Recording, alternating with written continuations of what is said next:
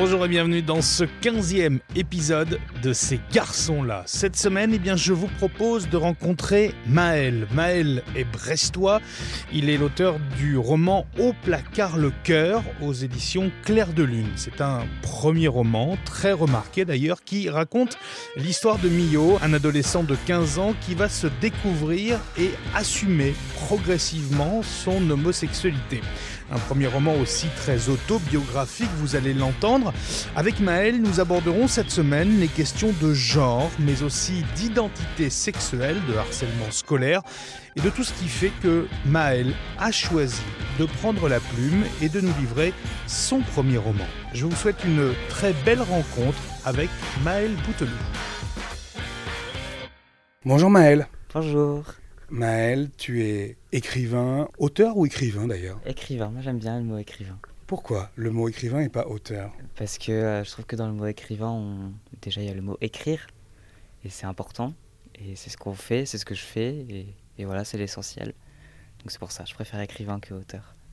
Tu viens de, de Brest, c'est là l'extrême euh, ouest de la France. Est-ce que cette euh, localisation, cette origine géographique, elle se ressent dans ton écriture, dans qui tu es? Euh, euh, C'est une bonne question ça. Je pense que c'est un peu le bout de la terre, Brest, un peu le Finistère, là où la terre finit. Et, euh, et c'est vrai qu'il il y a une thématique qui, m'est très chère, c'est l'errance. Et quand à Brest, on, voit l'horizon, c'est, on a l'impression que c'est immense, on a l'impression, on voit la mer, on voit, on voit plein de choses. Et, euh, ouais, j'ai toujours été intrigué par ça. Peut-être que ça se ressent dans mon écriture, mais euh, j'ai toujours l'impression de, d'écrire euh, sur, sur l'ailleurs un peu, sur l'errance. Je pense que Brest, ouais, c'est, c'est une bonne ville pour errer, pour se promener, pour, pour tout ça, pour réfléchir en marchant, pour, pour tout ça. Ouais. Et après Brest, la mer, l'errance peut-être sur les mers? Oui, oui, mais je ne l'ai pas fait souvent ça. Je n'ai pas, pas, pas voyagé beaucoup en bateau. Mais euh, ouais, les rangs sur la mer. Euh.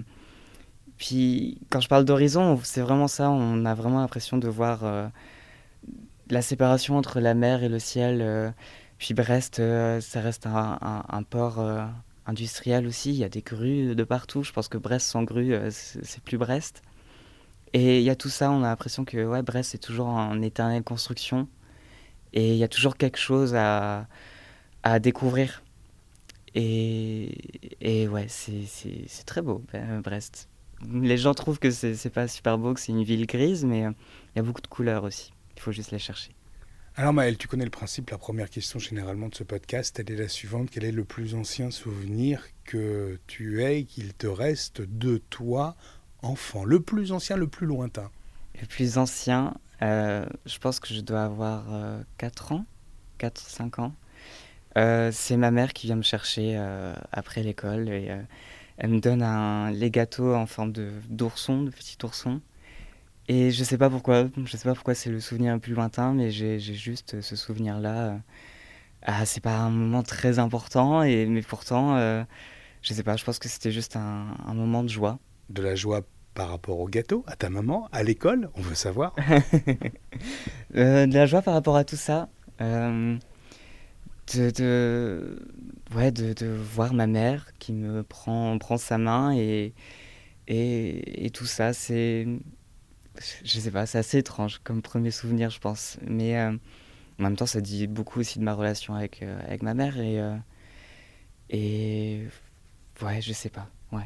Avant toute chose, il était comment le, le jeune Maël quand il était petit, enfant? Euh, j'étais quelqu'un d'assez rêveur, je pense, d'assez sensible, euh, d'assez sage aussi. Euh, j'aimais beaucoup, j'étais très curieux, je pense, mais j'étais aussi très très très sensible. Et, et je me sentais déjà assez différent des autres, des autres garçons, parce que moi j'étais pas j'étais pas comme les autres garçons, j'aimais pas le foot. Alors c'est l'exemple, le premier exemple qui vient, comme si euh, le foot c'était euh, l'expression de la masculinité par excellence. Mais euh, la virilité. Ouais, aussi. Mais moi j'étais pas du tout viril, quoi. Je, je cherchais pas à l'être, je, je comprenais pas pourquoi, je comprenais pas tous ces codes-là. pourquoi est-ce que j'avais pas le droit de jouer à la corde à sauter alors que j'adorais ça? Pourquoi est-ce que j'avais pas le droit de traîner avec des filles? Et, en fait, je je, je, je, sais pas, j'arrivais pas à, différencier tous ces codes-là, à, les assimiler, à les suivre. Et, et, je me souviens surtout de ça aussi quand j'étais enfant, l'impression d'avoir d'être déjà différent. Et, euh, c'est en lien aussi avec, euh, mon homosexualité, avec tout ça. C'est-à-dire que euh, je l'ai su très jeune, enfant. même à la maternelle, j'étais amoureux de, mon meilleur ami. Enfin, je, sentais que, que c'était quelque chose de bizarre, entre guillemets, de pas normal, de tout ça. Et je me sentais toujours en décalage. On va revenir sur euh, tout ce que tu nous as dit et c'est très important, euh, le sentiment de se sentir différent. Je voulais jouer à la corde à sauter, je ne pouvais pas, je n'avais pas le droit. Je voulais avoir euh, traîné avec des filles, je n'avais pas le droit. Le foot ne m'intéressait pas, je me suis senti différent. Est-ce que cette différence, alors différence qu'on a voulu te mm. coller, bien sûr, est-ce qu'elle t'a porté préjudice? Oui, je pense. Je pense. Enfin, je veux dire, euh, toute, toute notre société est basée sur ça. Mm. Et, euh, et euh, bon, c'était pas. Ma mère a été très, très bienveillante par rapport à ça. C'est-à-dire que. Elle avait compris Je pense qu'elle avait compris. Elle avait compris très tôt. Très, très tôt. Et, et c'est peut-être d'ailleurs pour ça qu'elle a toujours voulu me protéger d'une certaine façon. C'est-à-dire que, bah oui, j'avais envie de jouer à la corde à sauter, bah, je jouais quand même à la corde à sauter, je prenais ce droit-là. Euh, Quoi plus normal? Oui, oui c'est ça. Pourquoi est-ce que les jeux euh, doivent être forcément genrés aussi? Et, et, oui, euh, elle avait compris déjà que j'étais un garçon très sensible. Et elle avait compris que cette sensibilité, ça pouvait être à la fois une force, mais ça pouvait être aussi quelque chose de, dur à porter. Et, c'est ça qui m'a surtout porté préjudice. Mais après, j'étais, j'étais pas. Comment dire C'était pas horrible non plus. Enfin, j'ai pas envie de, de, laisser entendre ça non plus, mais euh, intérieurement, mentalement, c'est vrai que c'était pas évident.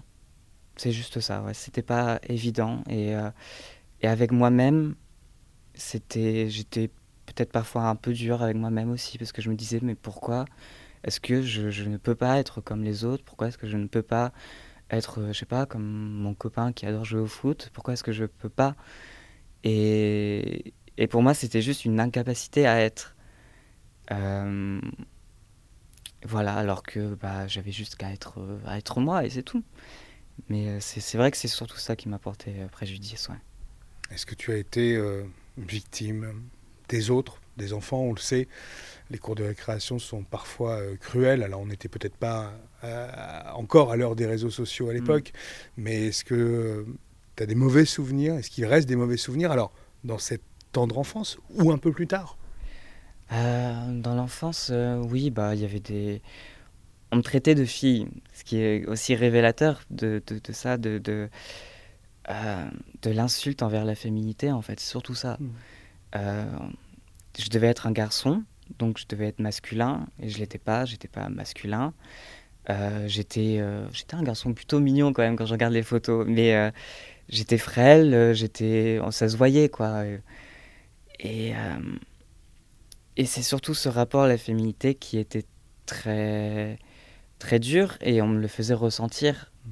Et oui, j'en souffrais parce que je comprenais pas. Je je comprenais juste pas. Euh, j'étais pas en âge de comprendre, je pense. Et, euh, et les enfants répètent beaucoup ce que leurs parents disent aussi, ce que les adultes disent. Et, je, pense, je pense que même eux ne comprenaient pas non plus. Mais euh, c'était comme ça. Mais après, j'étais, j'avais quand même des, des, copines, des copains. mais c'est vrai que m'en souviens aussi en primaire quand j'ai commencé à, quand j'ai vu pour la première fois le film Billy Elliot, c'était une grosse révélation pour moi quand j'ai voulu faire la danse classique, c'était euh, un événement, quoi. Et, euh, quand je le disais à mes copains, au début, je le disais avec une espèce de honte que je faisais de la danse classique parce que la danse classique, euh, forcément, c'est, que pour les filles. Bah, on se moquait de moi, oui, on se moquait de moi. Mais je continuais quand même aussi. Hein. Mais euh, voilà, voilà c'était des petites remarques comme ça, mais euh, c'était dur, c'est vrai, mais c'était pas non plus. Euh, je m'en souviens encore aujourd'hui, donc je pense que ça m'a marqué, mais, mais ça m'empêchait pas de vivre non plus. quoi. C'est marrant, tu as dit, quand je regardais les photos, j'étais plutôt frêle, mais j'étais un garçon mignon. Parce que tu te considères maintenant comme plus mignon? Euh, Non, mais ah, je sais pas, peut-être que dans 10 ans, là, je, je reverrai des photos de moi, je dirais, bon, en fait, j'étais pas si mal que ça. Mais euh, je. Ouais, j'ai toujours eu un rapport euh, étrange aussi avec l'apparence. Comment expliquer ça? Je, je sais pas, je, je, suis pas sûr d'avoir les bons mots pour euh, expliquer ça. Mais oui, quand j'étais enfant aussi, je. Forcément, on se compare aux autres aussi. Et on se dit que ma fragilité, euh, qui se voit euh, du fait de mon apparence. Euh, c'est. Comment dire C'est pas. C'est pas facile aussi à porter quoi, au quotidien. Et, et c'est vrai que j'avais tendance à vouloir être, je sais pas, être un, caïd ou j'en sais rien, mais être autre chose tout le temps, tout le temps être autre chose. Et du coup, quand je regarde les photos et où je me vois et où je, je me souviens de ces pensées que j'avais sur moi-même, je me dis, mais en fait, euh, j'étais pas. Alors, certes, j'étais pas euh, habillé de la même façon que les autres garçons, mais.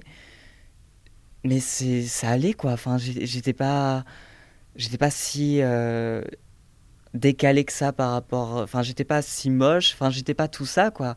Ça allait, quoi. J'étais plutôt mignon. Et, Et quand bien même, c'est ton droit de t'habiller comme tu le souhaites. Oui, mais il y a, je sais pas, ma mère, euh, c'est ma mère aussi qui choisissait mes vêtements. Ma mère. Euh, c'est un peu le cas de tout le monde. Oui, je pense. Et ma mère, elle avait quelque chose qui faisait que, elle m'habillait tout le temps avec des petites chemises, des... j'avais une coupe au bol. Ben, j'avais beaucoup ma coupe au bol, hein, mais, euh, mais du coup, ça faisait un espèce de. Ouais, de... Je pense qu'elle arrivait à, à habiller ma fragilité et habiller euh, cette, cette, sensibilité que j'avais. C'est-à-dire que je ne pouvais pas m'habiller autrement. C'était bizarre. C'était pas moi non plus. Tu te sentais comme ça Ouais. Ces vêtements-là te correspondaient. Cette façon de t'habiller, d'être, c'était toi. Oui, oui, je pense que oui. Euh, c'est ça le plus important. oui. Non, mais c'est vrai.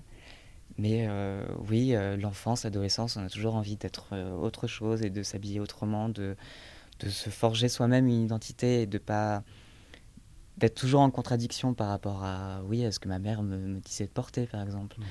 Mais aujourd'hui, j'arrive à peu près à faire la part des choses maintenant et à mélanger ce que moi j'aime et, et, ce qui me va bien. Mmh. Mais ouais, l'enfance par rapport à ça, à se forger une identité, c'était c'est quelque chose d'important aussi dans, dans l'enfance quoi. Ça arrive dès l'enfance. En tout cas moi c'était quelque chose de très très important quand j'étais enfant. Alors justement aujourd'hui jean noir, petite chaussure euh, demi-montante marron, mm. sous-pull gris, sur chemise verte. Est-ce que c'est vraiment toi là? Oui là c'est vraiment moi parce que tout ça j'ai choisi parce que euh, euh ouais oui, c'est vraiment moi. Le vert, je n'osais pas en porter de vert avant. Mais en fait, je me suis rendu compte euh, il n'y a pas très longtemps que ça m'allait plutôt bien comme couleur. Et, euh, et voilà, ouais.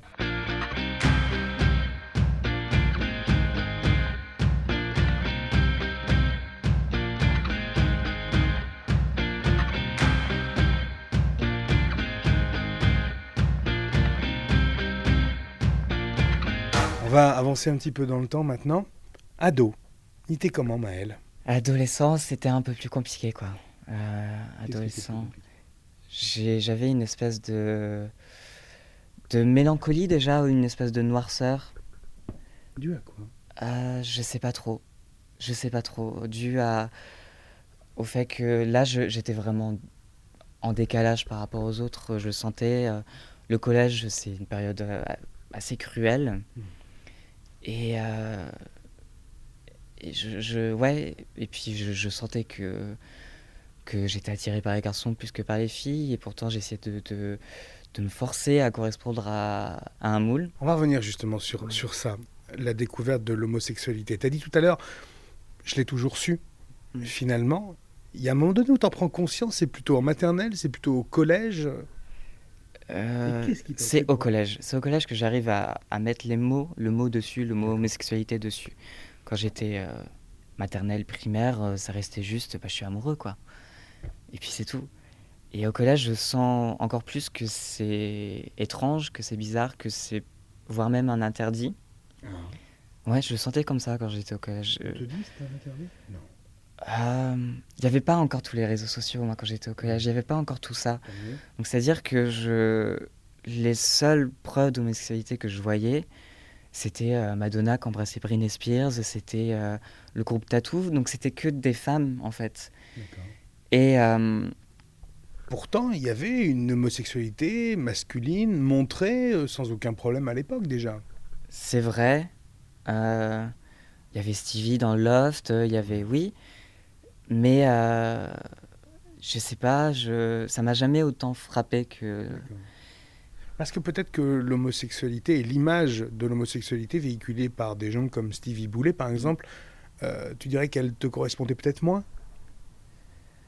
Euh, Je sais pas. Euh, j'étais encore assez enfant quand il y avait ça, donc euh, j'avais pas forcément peut-être le. J'avais pas conscience peut-être de, de, ça encore. après, enfin, je veux dire c'est sûr qu'il n'y a pas qu'une seule homosexualité, il n'y a pas qu'une seule façon d'être homosexuel. Et euh, il y a autant de personnes homosexuelles qu'il y a de personnalités, qu'il y a de. Enfin, je veux dire, on est tous différents. Euh, ouais, j'ai réussi à mettre le mot homosexualité. Quand j'ai découvert, j'étais très fan de, de manga quand j'étais au collège. Et j'ai découvert qu'il euh, il existait des mangas euh, où il y a des relations homosexuelles. Donc ce sont surtout des mangas érotiques que je lisais euh, en catimini. Mais, mais c'est vraiment à partir de ces lectures-là que je me suis dit, mais ça existe en fait. Ça existe. Et, c'est... et dans ces mangas-là, c'est normal. Alors il y, y, a beaucoup de choses qui sont clichés. Hein, mm. mais, mais pour moi, c'était une révélation dans le sens où ça existe. quoi. Juste ça, ça existe. Et je. Donc je ne suis pas. Je ne suis pas bizarre, je ne suis pas. Il y, a des. Queer. Il y a, voilà. Il y a des personnes qui sont comme moi. Euh, c'est juste que, ouais, il va falloir que, que j'encaisse pendant tous les années collège et que, et que voilà, j'ai dit, c'est à partir de quand, je pense, de la quatrième, que j'ai commencé à me confier à certains amis en me disant, ah, peut-être que j'aime bien les garçons. Mais euh, peut-être que j'aime bien les filles aussi. Donc euh, il y a cette période un peu où on se dit peut-être bisexuel. Et euh, je, vais, je me cherchais quoi déjà, ouais. On va revenir sur ce rapport aussi avec les filles dans ton adolescence. Est-ce que tu en fais l'expérience puisque tu en fréquentes beaucoup? Est-ce que tu te dis pourquoi pas? Après tout, je suis peut-être, et tu l'as verbalisé, bisexuel? Ouais, bon, ça, je sais pas. Je suis pas pour aussi se coller des étiquettes. Peut-être qu'un euh, jour, j'ai rencontré une fille et que ça va être euh, le coup de foudre. On ne sait jamais. Ça pourrait, ah, je pense que ça pourrait. Moi, je, je, je, le conçois vraiment. C'est-à-dire que je, oui, ça pourrait. Ça pourrait arriver. Euh, enfin, je veux dire, il y, y, a déjà des exemples de personnes homosexuelles. Il y a Patrick Dupont, par exemple, qui, qui était homosexuel pendant toute sa vie, qui un jour rencontre la femme de sa vie. Et, et voilà, et ce sont des choses qui arrivent. Et, je, je, pareil aussi, je veux pas concevoir les choses comme ça ou étiqueter les gens dans, dans une espèce de sexualité. Je pense que tout ça, les, les termes qu'on donne, ce sont des choses, euh, des bases en fait sur lesquelles on peut, on peut s'appuyer quand, quand on a une certaine, quand, quand, on a, quand on se cherche, quand on a un certain flou identitaire. Mais ça reste juste des bases. Hmm. Et après, on, on, vogue à partir de ça et, et, et on erre aussi. Est-ce qu'à un moment donné, la question du genre se pose pour toi? C'est très intime, mais mm. est-ce que justement tu te dis, est-ce pourquoi pas Est-ce que je serais mégenré ou voilà? Euh, Mon rapport au genre, il a toujours été très très intime, comme tu dis, très étrange aussi parce que j'ai l'impression que ça varie en permanence. C'est-à-dire que j'ai pas l'impression d'être euh, un homme, j'ai pas l'impression d'être une femme non plus. Enfin, c'est pour ça que j'aime bien dire que je suis presqu'île parce qu'il y a le mot presque. Et, et ce mot, il n'est pas péjoratif, presque. C'est, en fait, c'est presque. C'est, c'est même valorisant, je trouve. Est-ce que cette idée de, de, de presqu'île, ça a un lien avec euh, ton côté très breton Ouais, oui, oui, ça. Il y a peut-être ça, parce que bah, je considère un petit peu mon corps comme, comme une espèce d'île. Et... Comment c'est venu cette idée-là? Parce que ça, j'imagine que ça travaille dans la tête. On n'en arrive pas à se dire du jour au lendemain Ah bah tiens, mon corps c'est une île. Non, ça, ça... il y a le fruit d'une réflexion, Maëlle. Oui, il y a le fruit d'une réflexion. Et puis, je voulais trouver un mot qui me corresponde, mm. un mot que, qui, qui ne serait qu'à moi. Euh, je voulais pas euh, être assigné non-binaire. Je voulais pas faire partie encore de ces étiquettes-là. Euh, alors pour certaines personnes, euh, c'est ok et c'est très bien quoi. Mais moi j'avais envie de m'appartenir, donc du coup j'avais envie de trouver un mot qui me correspondait vraiment. Et, euh, et j'aime bien les jeux de mots. Et du coup je me dis mais je suis pas il, mais je suis pas elle non plus. Et j'aime pas trop le mot yel. Donc qu'est-ce que je suis? Et là je me dis presqu'île. Je suis presqu'île. Et après j'ai fait presqu'île. Comme c'est marrant quand même. Et pour un breton, c'est marrant. Et, euh, et en fait, je, ouais, ça va sur ce moment-là que je me dis, mais en fait, mon corps, ça peut. C'est comme une île, quoi. J'habite mon corps comme, comme sur une île, comme sur une île déserte. J'invite des personnes si j'en ai envie sur, ce, sur cette île. Inaccessible aussi. Inaccessible. Parfois. Parfois. Euh, accessible quand on le veut bien. Mmh. Notion de consentement, là. Oui. Complètement. Ah, complètement. Ouais, ouais, ouais. Et non, je pense que c'est vraiment venu d'un besoin, quoi. D'une nécessité pour moi de, de m'appartenir aussi euh, avec cette définition-là. Et je, je trouve que ça me correspond bien.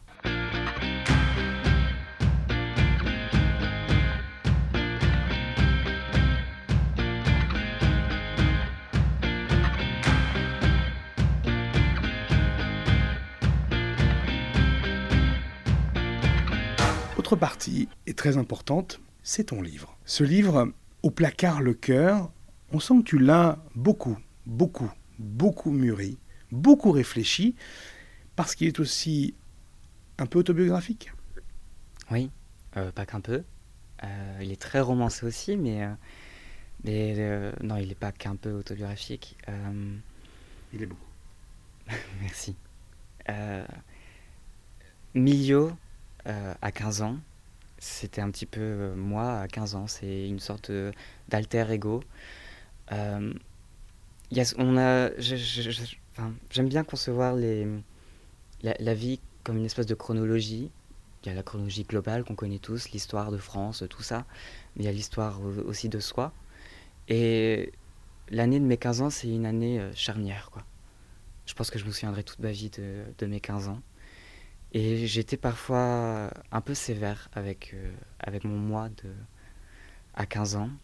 Et du coup, ce livre, ça a été une espèce aussi de, de réconciliation avec, euh, avec moi-même. Et, euh, et pour tout dire, au début, je l'avais vraiment écrit. il s'appelait pas Milio, quoi, le, le narrateur, il s'appelait moi. Et puis après. Mais pourquoi Milio Milio, alors au début, il s'appelait pas Milio, il s'appelait Malo. Mais mon éditeur a dit euh, non, parce que dans, dans, les romans à venir, il y a déjà un autre Malo. Donc, euh, est-ce que tu peux changer de nom? Donc, j'ai cherché un autre nom et j'ai trouvé Milio. Et, et Milio, euh, je sais pas, j'aime beaucoup ce, prénom. Je, je sais pas, c'est juste. La consonance italienne? Il y a de ça, c'est vrai. Mais c'est breton aussi, Emilio. Donc, ah ouais, ouais il me semble. Hein. J'espère ne, pas me tromper, mais dans mes recherches, oui, c'est breton, parce que je voulais un prénom breton, parce que ce sont mes racines et que, et que voilà. Euh, non, je sais pas, c'est juste, ouais, une. Je sais pas, je trouvais ça doux. Et puis il y a le M qui, qui me rappelle moi, euh, Maël, et, euh, et voilà. voilà. Est-ce que ça a été, ça a été un, un pansement d'écrire, de coucher sur papier cette vie, ta vie finalement? Mmh. Euh, ouais, ça a été une sorte de pansement. Euh. Mon livre, Au placard le cœur, avant, il s'appelait L'écharde. Donc il y a vraiment cette idée de blessure, de quelque chose euh, qui est là et qui, qui, a du mal à, à être réparé. À cicatriser. À cicatriser, ouais, c'est ça. Donc un pansement, ouais. Euh, peut-être plutôt des bandages, peut-être plutôt autre chose. Quelque chose qui recouvre plutôt Mm. que quelque chose qui soigne. Euh, Et maintenant, pour ton héros, ou pour toi d'ailleurs, est-ce que les blessures commencent à se cicatriser ou est-ce qu'elles sont toujours cachées sous les bandages?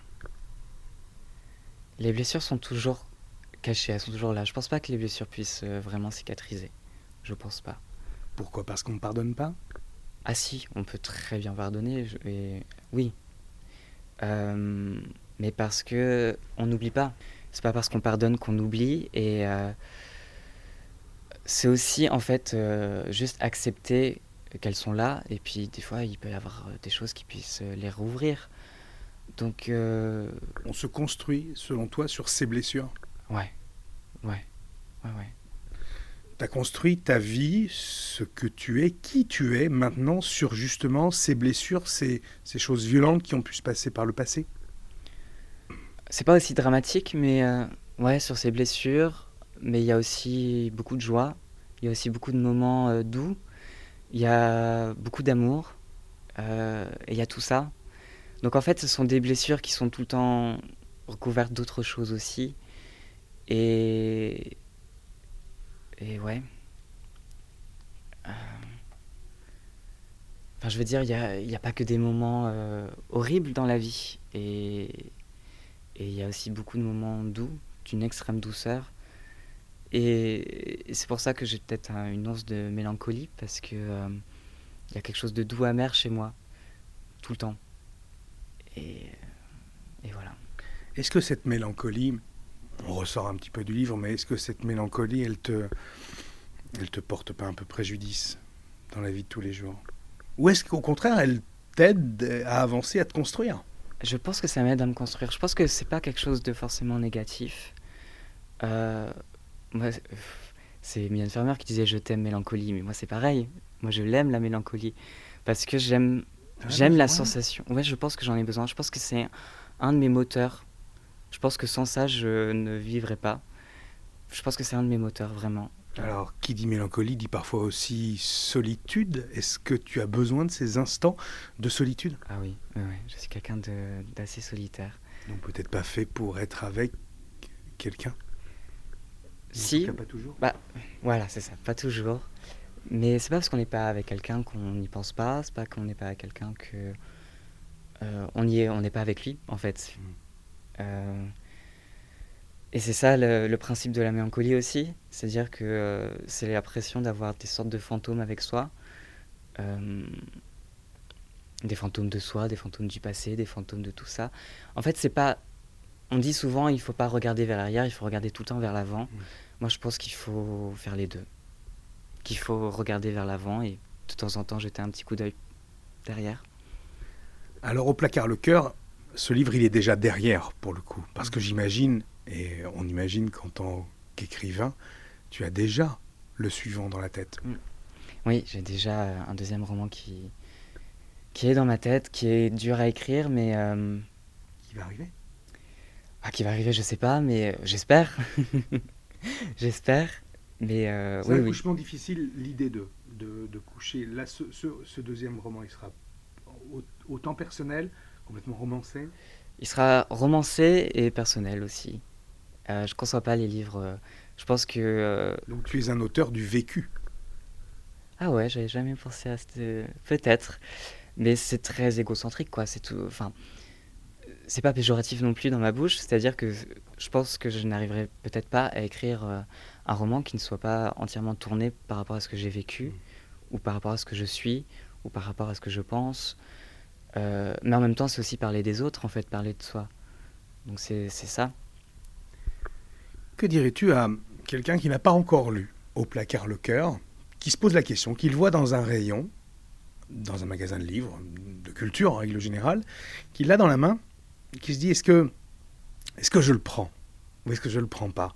Imagine que toi, l'auteur, tu puisses sortir du livre Mhm. et lui parler. Qu'est-ce que tu lui dirais? Euh, je dirais que c'est un livre euh, maladroit. Et c'est. vendeur, ça. Ah, c'est pas vendeur du tout, peut-être, mais pour moi, ça l'est. Parce que on est dans une société aujourd'hui où on doit toujours affirmer quelque chose. Et moi, je n'affirme pas grand-chose dans mon livre. Enfin, je ne veux pas affirmer. Je, je, c'est pas mon caractère, c'est pas qui je suis. Je suis quelqu'un d'assez maladroit. Et je pense en fait que c'est une qualité aussi. Je pense que on doit faire l'ode à la maladresse, on doit faire l'ode à, à la vulnérabilité, à ce qu'on appelle une certaine faiblesse qui n'en est pas une en fait. C'est-à-dire qu'à partir du moment où on prend conscience de tout ça, ça devient plus vraiment une faiblesse. Et, et voilà. Donc Milio, c'est pas du tout un héros qui, euh, qui sait qui il est, quoi. Et si tu ne sais pas qui tu es, bah lis ce livre, parce que je pense que ça pourrait euh, te parler. Justement, est-ce que tu crois dans le pouvoir de ton livre, et des autres d'ailleurs, le pouvoir d'aider Ouais, je pense. Je pense. Euh, pas aider dans le sens de donner des conseils ou ce genre de choses, mais juste. euh, Faire prendre conscience? Ouais, c'est ça. C'est ça. Je pense que l'écriture peut faire prendre conscience de beaucoup de choses. Euh, et c'est pour ça que je disais que parler de soi, c'est parler aussi des autres. Alors lire, c'est prendre conscience, mais écrire, est-ce que c'est pas aussi un peu prendre conscience? Ah, si, si, si. si, C'est si. le cas pour toi? Oui. Je découvre des fois des pensées, Des facettes des facettes de ma personnalité aussi quand j'écris. Euh, et c'est ça qui est excitant aussi. C'est ça qui rend l'écriture beaucoup plus vivante. Et, euh, et c'est ça qui m'a changé aussi d'une certaine manière. Enfin, je suis déjà plus le même euh, au moment où j'ai écrit au placard de cœur et aujourd'hui, quoi. J'ai appris beaucoup de choses, ouais, sur moi-même aussi.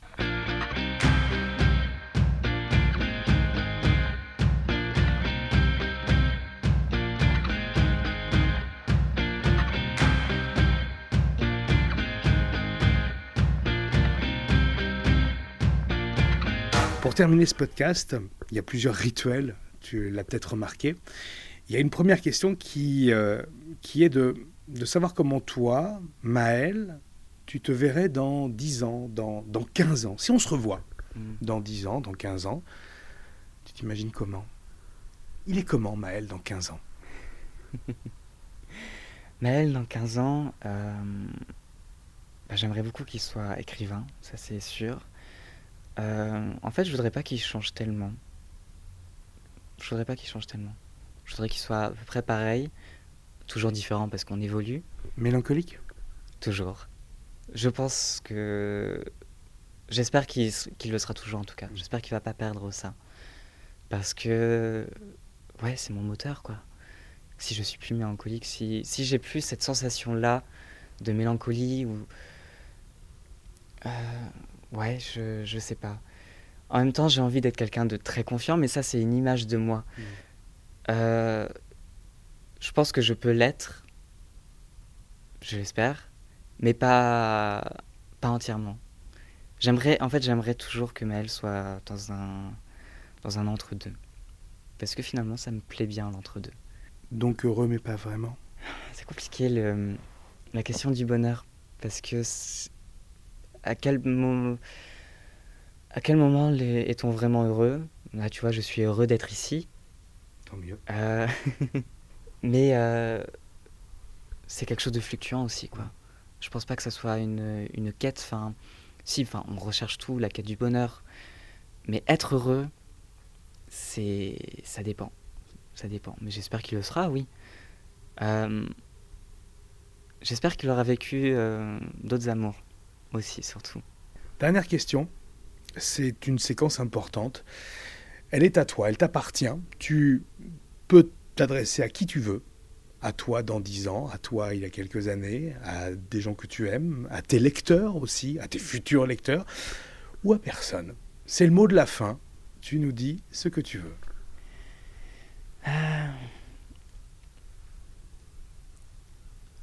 Je pense que euh, je voudrais remercier le Maël de 15 ans, je pense.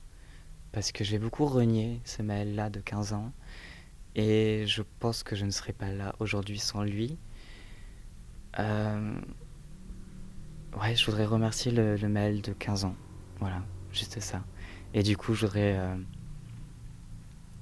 euh, le remercier pour, pour cette écriture, remercier pour Au placard le cœur, qui est un livre important pour moi. On dit souvent euh, que le premier roman, euh, bien sûr, il est important, mais on, au fur et à mesure, on... c'est quelque chose qu'on va renier un tout petit peu. On se dit, ah, c'est le premier roman, euh, c'était quand j'étais jeune. Moi, j'espère que jamais je dirai ça. Parce que je pense que c'est peut-être le roman le plus important que j'ai écrit. Déjà.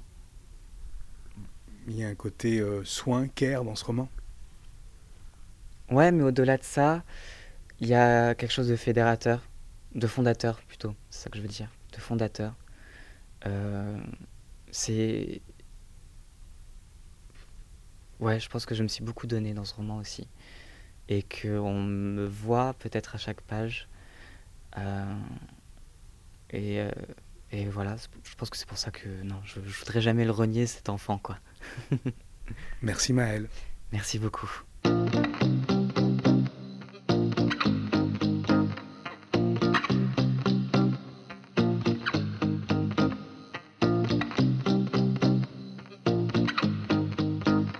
Voilà, c'est terminé pour ce 15e épisode de ces garçons-là. Merci d'être chaque semaine de plus en plus nombreux à nous suivre, à nous rejoindre, à nous écouter, à découvrir ces garçons-là, à écouter leurs paroles. Merci de votre fidélité. Je vous rappelle que vous pouvez toujours nous suivre sur Instagram, tout simplement avec le compte Ces garçons-là, c'est très simple. Et puis n'oubliez pas, si vous le pouvez, de nous noter, par exemple sur Apple Podcast euh, ou sur les autres plateformes. C'est important pour nous, ça fait beaucoup, beaucoup progresser le podcast. Merci à tous et à très bientôt pour une nouvelle rencontre.